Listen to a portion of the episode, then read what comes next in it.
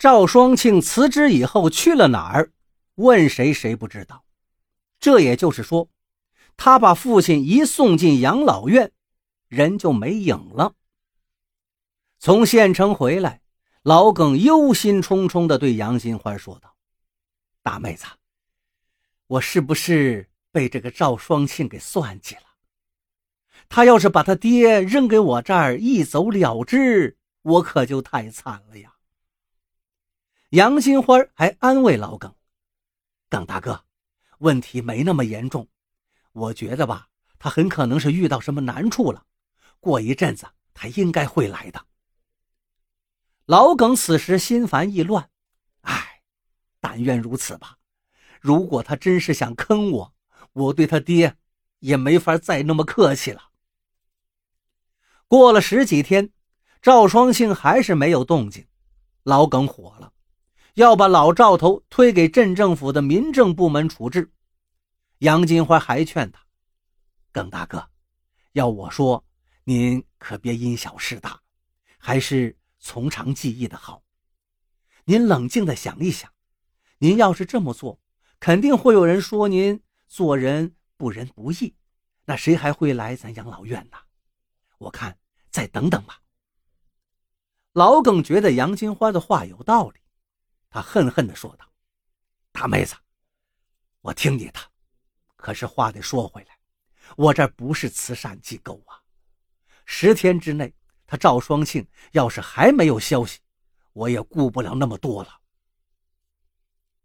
老耿先是自掏腰包垫付了杨金花一个月的工钱，等到了第八天，赵双庆突然托人送来一封信，他在信中说。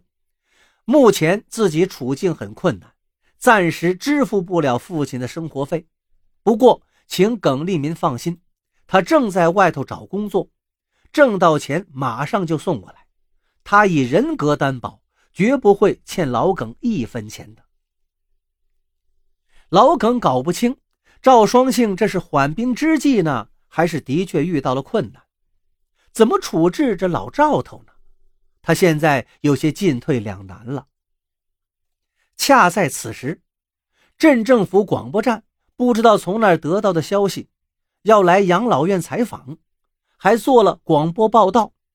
这一下，老耿可落了个好名声，更是骑虎难下，不管老赵头都不行了。这一天，老赵头不小心摔了一跤，脑血栓顿时加重。杨金花的负担也更重了。又过了一天，杨金花突然向老耿请几天假，说家中有急事要回去处理。杨金花一走，晚上只能由老耿亲自来护理老赵头了。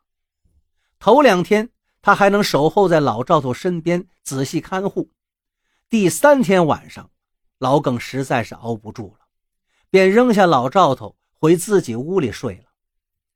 半夜醒来，老耿觉得应该过去看看老头，可是转念一想，现在自己已经够窝囊的了，他自己亲生儿子都不管他，我凭什么呀？这么一想，老耿又回自己屋里睡觉去了。第二天早上，老耿去老赵头屋里一看，顿时惊出一身冷汗。只见老赵头躺在地上，身子底下全是血。都已经凝固了，他应该是从床上掉下来的时候，头磕在暖气片凸起的铁棱子上，流血过多，不治而亡了。老耿顾不上多想，急忙跟家里人商量老赵头的后事。正当一家人忙乱的不可开交的时候，杨金花回来了。老耿把老赵头的死讯告诉了他，不过他怕杨金花给传出去。就谎称昨天晚上自己守候在老赵头身边，只是因为太累太乏，睡得太沉了。杨金花脸色已经变得惨白，她跑到老赵头住的小屋，老耿也赶紧跟着进去。只见杨金花扑到老赵头身上，流着眼泪抽泣着说道：“爹，爹，我已经尽力了，您可别怪我，您就……”安心的走吧。